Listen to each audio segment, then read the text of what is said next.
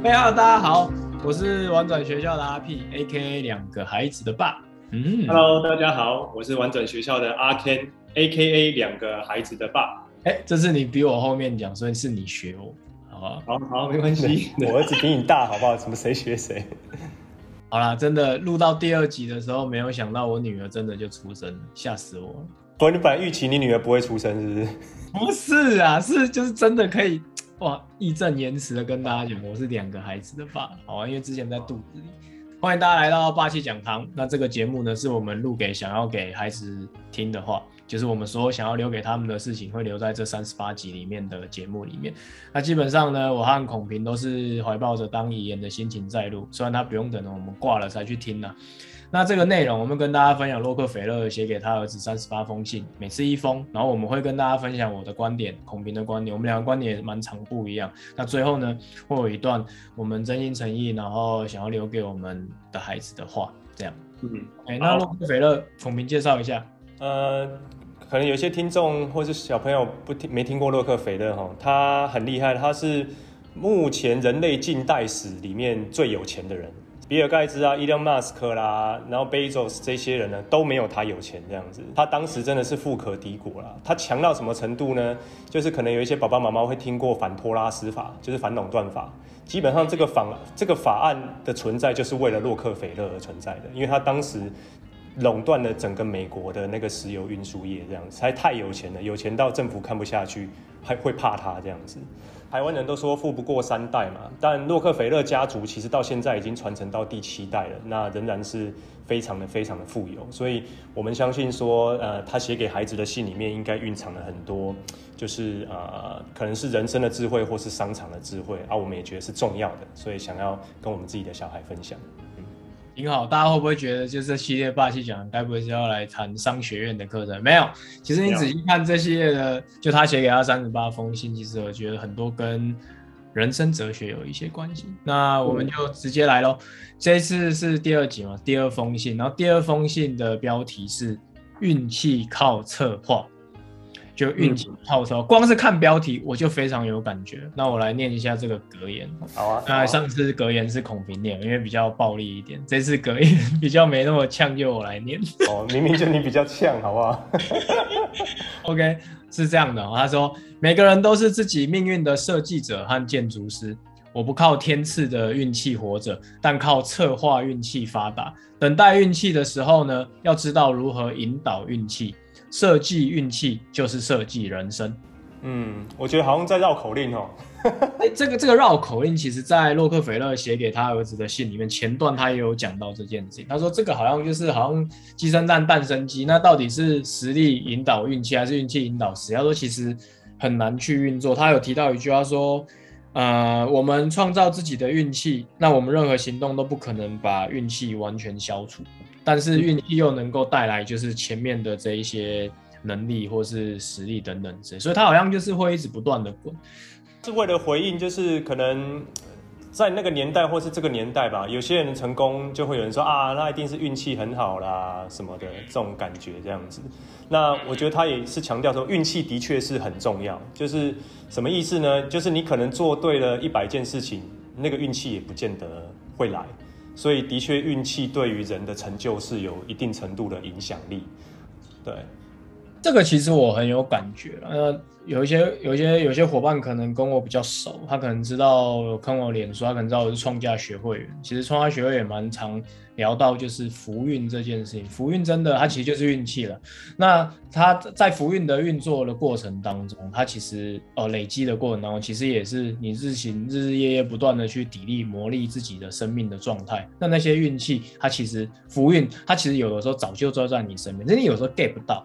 因为你视野没到，或者是你近眼还没到，你是抓不到这些东西，所以它确实就是你要不断的在运作的过程当中才会获得的东西。所以我很认同他讲的，就是运气靠策划，然后也需要靠不断的磨练砥砺出来的东西。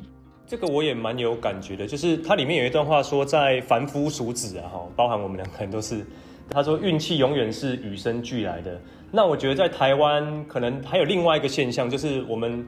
某些程度会认为说运气是我们无法掌握的，然后所以呢，我们可能会像去庙里拜拜啦，然后什么向上天求啊什么之类的，以以这种方式去期待自己好运气可以降临，或是坏运气可以离开这样子。但事实上，我觉得在这篇内容给我的启发就是，呃，像这一类的祈求或什么的，其实坦白说并不科学。他认为更重要的事情是前期的规划，就是你怎么样。你你不能期待运气什么时候会到来，但是你怎么样做好自己的人生布局跟规划，然后去等待那个运气的来临，这样子，就是做好准备啊。对，不然有的时候，我觉得这个时代有的时候真的是这种感觉，就是你有的时候你有实力，你不一定有机会，所以你你就可能这这就一直就是。诶、那怀才不遇的感觉的。但有的时候你有运气，你没有实力的话，其实你一样也是落赛啊。就是基本上你也拿不到这个运。所以孔明刚这一段其实很蛮有感觉。所以我其实，在年轻时代的时候，现在也很年轻的，就刚毕业的时候，然后开始进行第一份工作，其实就真的一直蛮努力。然后常常我觉得我虽然说是信仰者，但常有一种人定胜天的那个傲气。我称它为傲气，就觉得我所有的一切就是我拿来的。我认真的考上我喜欢的学校，然后我做什么事情都非常非常认真。然后常常有的时候我不小心会长出一些这个来啊，其他的同事可能呃，你们工作效率那么低，然后你没有办法做你想要其他，你没有办法站出更多的空余时间做你想做的事情，那是你的问题，你不够努力这样。但后来真的是这段时间，我慢慢越来越虔诚，然后。就是在想这些事情，我发现真的有的时候，我光是能够有一个清楚的头脑，然后或者是不太需要担心的家庭，其实它本身就是一个很大的运气，就会有一些感谢从这里面跑出来。嗯，我我最近也比较有感是，我还记得几年前，因为我在社气流那个，我们那时候是社会企业嘛，很多都是社会企业的新创，然后大家都在讨论一件事情，就是哎。诶有的人好像可以很快的就发达，比如说像那个时候先乳坊，先先乳坊啊，比如说他那时候就搭上那个食安的热潮，啪，公司就上去了这样子。然后但是好像很多社企就是做个半年一年以后，然后发现没有生意，然后就就把它默默的收掉。然后我们一直在想说，每个人都很努力，很有理念，然后也很想要呃把这件事情永续的做下去，但差别到底是什么？说实在的，但是就是那个浪头可能还没来。对，就是那个浪头还没有，所以就会有一种好像大家都在那种十年磨一剑的感觉，但是那个十年什么时候会到，就真的不知道。而、啊、我们唯一能做的事情，好像就是做好做好准备。听起来有点悲观，但真的就是做好准备。啊，再连接到像最近那个什么王心凌啊、刘畊宏啊，不是又爆红吗？嗯嗯嗯，对，就王心凌短短一分多钟那个爱你跳一跳，然后就哇，在在中国大陆爆红这样子，然后。你就想想，哎、欸，他真的是因为运气好吗？可是你去看他的整个人的状态，可以发现说，其实即使他在这几年、这十几年来，可能在演艺圈不红的状态下，他依然的是把自己的状态准备的很好，然后等待等待机会来这样子。所以我我光看最近的这些故事，我坦白说我是蛮感动的，就是哇，终于运气降临在哎、欸、这些人身上，虽然我跟他不熟了哈，对。超励志哎！其实我在看这整段的时候，其实仔细在要当我们我们工作团队里面有一个 Nick，他就是他是王心凌的大粉丝。就是我猜他，他就前阵子他在做那个营队的时候，他连接金门的那边的一个伙伴，然后就哎刚好也有他也是心凌粉，所以他们就会 聊这件事情。我就觉得哦，其实常常你会看到这些所谓的爆红啊，当然有一些伙伴爆红，他可能。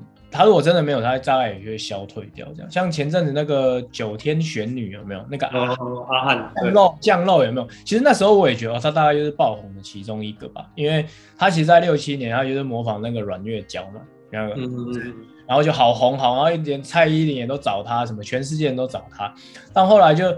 他的，但他的他的 YouTube 我持续都有在看，其实他真的很认真，他自己创造很多角色，什么日本人啊，然后小学生啊，然后什么角色都慢慢他自己把自己的路拓出来，然后最后拓到这个算命阿姨，然后也模仿的够到位，然后所以就突然间爆，又再次爆，他那个谁，那个那个陶晶莹不是也有找他再去运动，所以你说他爆红真的就是，如果你后面没有再继续，你就大概就没，所以我觉得这件事情。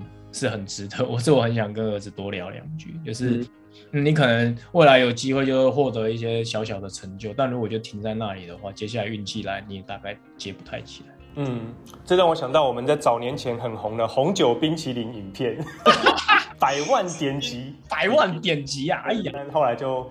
就昙花一现这样子，我自己也很好奇，到底什么叫做策划运气，或是规划，或是设计运气？所以它里面有一点，欸、它其实有讲到一些，也不能说诀窍，应该说原则这样子。我觉得是也也算是我们也在努力的方向。他说，哎、你需要勤于思考，做事小心，能够看到事情当中可能存在的危险跟机会。同时又要像一个棋手，就下棋的人那样研究所有可能危机你的地位的各种战略。嗯嗯嗯嗯。然后在设计的时候要有两个基本条件，第一个是了解你自己的目标是什么，你要做什么，你想要成为什么样的人。那第二个条件就是知道自己拥有什么资源，比如说地位啊、钱啊、人际关系啊，或是你有什么样子的技能或能力这样子啊。因为以往我不让你有插话机会，因为我在做完转的前一份工作，基本上我就是在带那个做规划的软体。然后那时候我跟我的伙伴，一个夏威夷的老外，哦，已经七十岁了吧，他就是专门在教规划，教到暴富这样，就教到非常有钱。然后我们在教规划的时候，同时也也都在做这些事情。第一个，你的目标是什么？你要为这些目标采取预计采取什么样的行动？这些行动需要哪些资源？然后最后把时间排出来，然后甘特图或是整个 PERT 图拉出来这样子。所以那个时候我很常引用这一篇文章，再跟大家说明。就这一篇吗？嗯，就这一篇。嗯，所以你那个时候就已经接触洛克菲勒的？没错，但我就只看这一篇，因为这一篇对我的工作有帮助，其他就没有看。难怪你那么熟，这样。OK，那。没有，我本来就没有要插你话了。我刚刚在那边手指指指，是因为那个，我现在因为你讲说像下棋一样，以前曾经小时候也会蛮喜欢下棋，确实就是，但后来发现下棋真的不适合，因为我大家如果熟我们两个就知道，我和我在我在公司里面。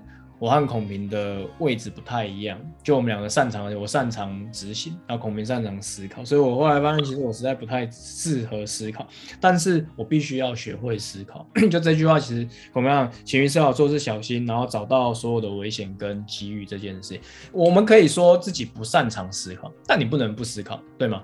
就你必须还是要去锻炼这件事情。我不晓得儿子以后长大之后会不会长得跟我一样，我希望他能够自由奔放，但是同时又。就是在该小心谨慎的时候，还是得要去小心这样。不过这段你很有感觉对，但这段其实我那时候在看的时候觉得有点害怕。嗯，他有在讲他在并购，然后采购其他石油业里面的这个一些故事这样，所以他的他的比喻其实我在看的时候有点觉得有点觉得不太认同。然后说，哎，战你要成为战场上的指挥官，选择攻击怎么样的目标，然后要选择怎么样的火器才会武器才会奏效等等之类，然后要把整个石油业统一到我麾下的这一个计划。所以我在看的时候有点违和，就像我在看《孙子兵法》的时候，其实它的核心理念是讲非战，但是就是会有点有这个比喻，就让我觉得好可怕。因为大家知道创价学会就是一直都是宗旨是要往世界和平，说能够尽量避免去谈到战争这件事情，我就觉得。能够避免就避免这样。那孔明自己觉得嘞？我自己，我我以前在商业界啦，所以那个时候大家都会说商场如战场嘛，研究孙子兵法或什么之类的，然后怎么样跟竞争者呃对弈这样子，或是打败竞争对手。那个时候很熟悉这种这样的环节。坦白说，我在那个过程里面也一直不太舒服啦，所以。当然，我觉得现在我们会经营社企，某种程度对于战争或是竞争这件事情呢，是会有点感冒的。我们会认为说，大家应该是要共好了。但我回来看它细部的内容，其实我认为与对我自己猜想啊，对洛克菲勒来说啊，他并不是要把竞争对手打倒。对他来讲，他用战场来描述，比较像是他把这整个商业运作的行为当作是一一场游戏。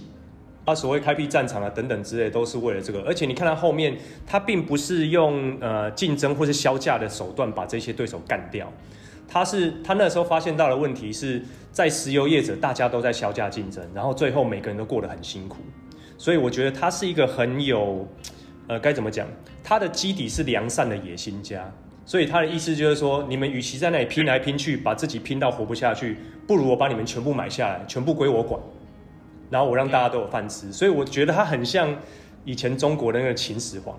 我觉得秦当然是秦始皇，不过就是在跟那个我最近看那个漫画有没有？那个我们两个都很爱看那个《王者天下》。哦。当然，其他的伙伴像那个赵国是赵国嘛，就那一个那个军师，然后就扣就是问他说：“你这样子把所有人都打下来，那你让大家流血成河？”那那这样就叫做所谓的大家就能够一同，然后达到和平。那当然，这个我在心当中还是个问号。但我觉得确实在看到洛克菲勒这一段里面，确实，然后你又讲到秦始皇，就会让我想到《王者天下》里面在讲的这一段故事跟这个对谈这样。嗯嗯。所以我觉得他是有他的时空背景啊，就像那时候秦始皇统一六国一样，那时候六国都在。斗争的状态下嘛，所以他找到可能最适合的一条路就是用武力统一六国，但他也不单纯用武力嘛，他其实比如说远交近攻啊，都是有这样子啊，所以我觉得有他的历史背景的。那洛克菲勒使用的方式就是大量收购，所以当他发现到这件事情以后，他就他就开始策划他的运气，就是他的期待当然是最后一统石油界嘛，但是他的做法就是先从最大的对手开始收购起，然后接下来其他小的对手也会自然而然。跑来拜托他买它这样子是，所以他后面那边有一段，我现在看，哎、欸，其实他就有讲到说，他其实有他一开始他收购最大的对手的时候，其实他是用高于市价很多的价格把它买下。也就是说，如果他一开始抱持的是要把对方干掉的心情，可能就不会接受这样子的一个 deal。但是最后他的选择是这样，其实我觉得感觉是令人是舒服的。然后最后整个就是。把这整个石油业一统起来，这样。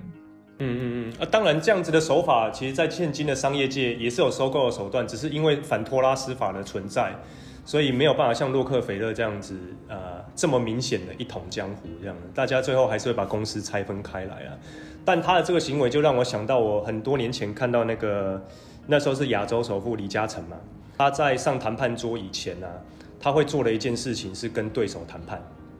啊，什么意思？嗯比如说，我们今天要去抢一个标案，你要做的事情不是跟他削价竞争，把把那个把案子拿下来，他会先去找他的竞争对手聊，说你这个案子让我做，但是我做这个案子的时候呢，我的利润百分之多少归你，你什么事都不用做。哦，对，嗯，啊，所以我觉得他们的思维在这一块是一致的，就是他有一个很大的信心，就是这件事情我来做，比全世界所有人做都要来得好。所以我我来做一定足够赚钱。与其我跟你在削价竞争把利润拼掉，不如我守住这个利润以后，我把利润分给你。他们的核心的起点来自于就是我不要把力气花在打架上，而是我把力气花在我专注在这个案子能够成嘛，然后同时能够做得更好，然后我也确保我有足够的利润，然后能够分一些给你这样。嗯嗯嗯嗯嗯，觉得这样的思维是很很有意思的。嗯。而且我觉得很重要，我我想共好这件事情是玩转的重要 DNA，也是我们一直想要传递给孩子身上，所以其实我有时候相信，当然这是非理性的了，我不知道是算不算运气靠策划的一环，但我觉得当你友善待人的时候，其实默默当中你会为自己积累很多善的能量，它会流动到你身边，所以你你在召唤宇宙的时候，呼喊宇宙的时候，那些声音比较容易传递出去，我觉得是电波。不过这个这一段完全没有理性可言，就是跟大家分享我有时候的一些。就是非理性的信念，但同时他我也不会排斥要把这些非理性拿掉，就我也一直督促自己，就是嗯，那我有没有机会在方方面面，然后分分秒秒都尽量想着不是邪恶的事情把别人干掉，而是那我们找一个更好的可能性。嗯嗯嗯。所以我自己觉得他在策划运气之前，他的策划背后其实有一个呃属于他的价值观存在。那在这样的价值观，我看到的事情是他的基底是良善的。他的价值观是他认为自己是全世界最有效率的，然后第三个就是他非常有野心这样子。那当然不见得每个人都会这样子啦，那只是说，当然你的信念就会影响到你所做的这一些计划。但我觉得回到这一篇的内容来看，他要强调就是啊，与、呃、就他他说他看不起随波逐流的人嘛，哦，他不屑一顾这样子，然后不劳而获人他也不屑一顾这样子。那句真的很像，对，又变我讲了哈，然后。但我我自己在呃经营玩转这段时间也发现，呃，的确是这样，就是几乎很少有这种突然天上砸下来的幸运，对。然后有很多时候都是我们积累了很久的一段时间，然后也适时的让外界知道我们在做的事情，然后最后会有一些合作单位找上门来，但这些绝对都不是空穴来风。对，嗯，认同哦。所以当然这一篇我希望不是让大家感觉到就是啊又是在说理，所以要努力啊，然后才能够怎么样等等。越努力越幸运，对不对？我希望他不是教条式在跟大家谈这件事情，但确实真的是如此。当我们能够持续不断的在努力前行的过程当中，那一些运气自己就会掉出来了。嗯嗯，好，差不多到最后的环节啦，还有什么要补充的吗？不要再像上次一样，最后那个心流好感动，然后最后要再擦一笔。没了没了，讲跟儿子说的话好了。上次我先，这次换你先，因为这篇你特别有感觉。嗯，好啊，呃，豆豆跟妍妍，那这是我录的第二集哈，然后这一篇在讲就是呃策划运气的部分，然后在你们还小的时候啊，我观察到人类的本性是这样，就是在遇到挫折、遇到失败或是遇到不顺利的时候，其实会很生气，然后会哭闹，然后会想要放弃啊，我不要了啊，等等之类的这样子，嘿。然后，但在这一篇里面有讲说，其实呃每个人都有运气的存在。我也相信你们一定会有好运或是坏运的时候，遇到好事或坏事都有可能发生这样子。那这也是爸爸很呃认为很重要的事情，就是我们要努力为自己的好运做好准备，然后不是把运气用在比如说去呃。签六合彩啦，然后买运动彩券啦，等等这一类的哈，期待这种呃好运的降临，因为这样子的好运的降临，其实第一个并不长久，然后第二个你自己的本身如果基底不够的话，你是抓不住这样子的运气的。我随便举个例来讲，像我们之前都在想说，诶，如果突然有人给玩转三千万，我们要怎么花？坦白说，我是想不出来的。但我相信以这一篇来讲，洛克菲勒是想得出来的，所以他可以得到。其他人资金的支持，所以我自己在创业过程当中也发现，的确是这件事情，就是会画虎烂，就是讲空话的人很多，会画大饼的人很多，但是能够把一个大饼或是一个目标真的落实的做出计划跟规划，然后非常说服人的人其实不多。那所以只要能够做到这件事情，坦白说，钱呐、资源呐等等的就会走向你这边来。因为这个世界，呃，我目前观察到还是这样，大家会希望把资源丢在对的地方。什么叫对的地方？就是比如说对世界好的地方，或是这个人做事是靠，就是做这个人做事是值得信赖的哦。这个人过去的做事经验是好的，所以当你有积累这一些资源在身上的时候，你会越容易获得更多的资源。所以，呃，我我希望你们在接下来以后啦，在人生的道路上呢。呃，多花点时间在积累自己的实力，或是案例，或是呃规划目标等等都好，这样子。然后期待就是在你的人生当中会有一个很棒的好运可以降临。嗯，那个什么，那个呃，拜爱你的爸爸，爱你们的爸爸。嗯，六六跟布布，布布刚出生嘛，现在讲。现在在跟你们分享的事情的时候，我常常有时候也是两个，就是啊，你们两个都是我心头里头最重要的的东西，这样哦，不是东西，呃，至宝。那这篇前面如果你听完之后，我猜想说的大概都在前头，但那些都是，嗯，可能你需要一个年纪。然后你可能听起来的时候才会听得懂，但最后这一段是我真心想要跟你说的。这边洛克菲勒有讲说需要资源跟目标，对吗？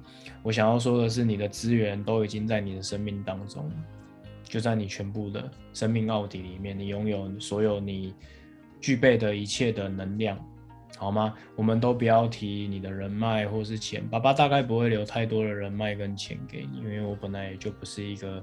多出色的人，但是你的所有资源都在你生命当中，你不要担心。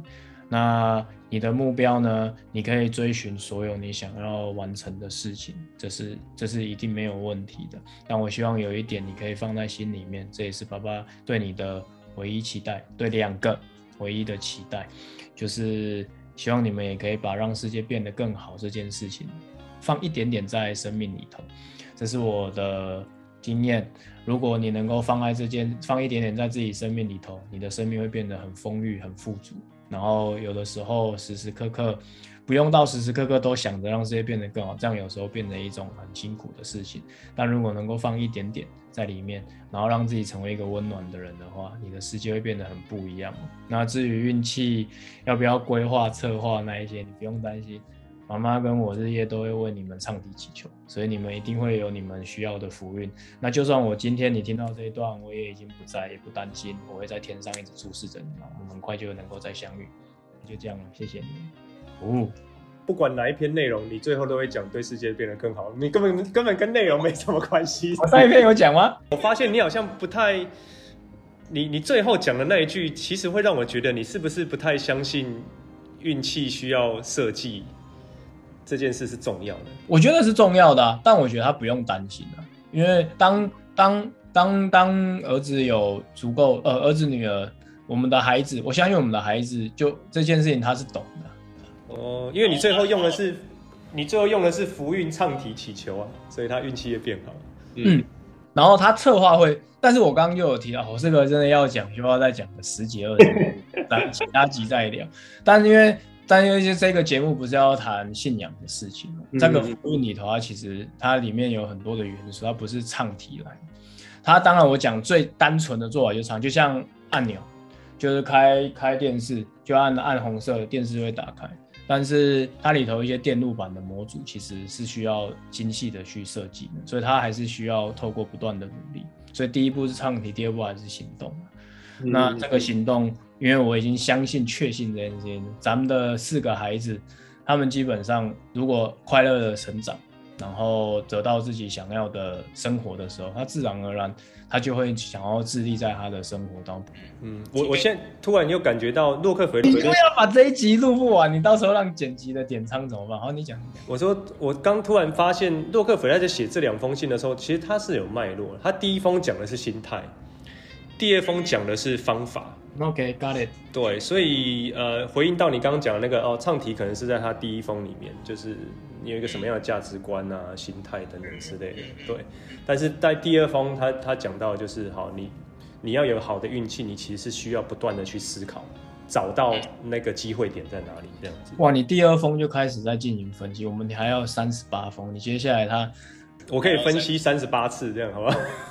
第一封是这样，第二封呢？第二封那个，然后到第三封说，哎，又推翻了。其实它真的没什么脉络。哦，是的，好吧。好了，今天这集就到这边了，感谢大家的收听。那我们下下个礼拜之或下下礼拜或下下礼拜不知道，反正我们有录就会上了。OK，那就先这样，大家再见，拜拜，拜拜。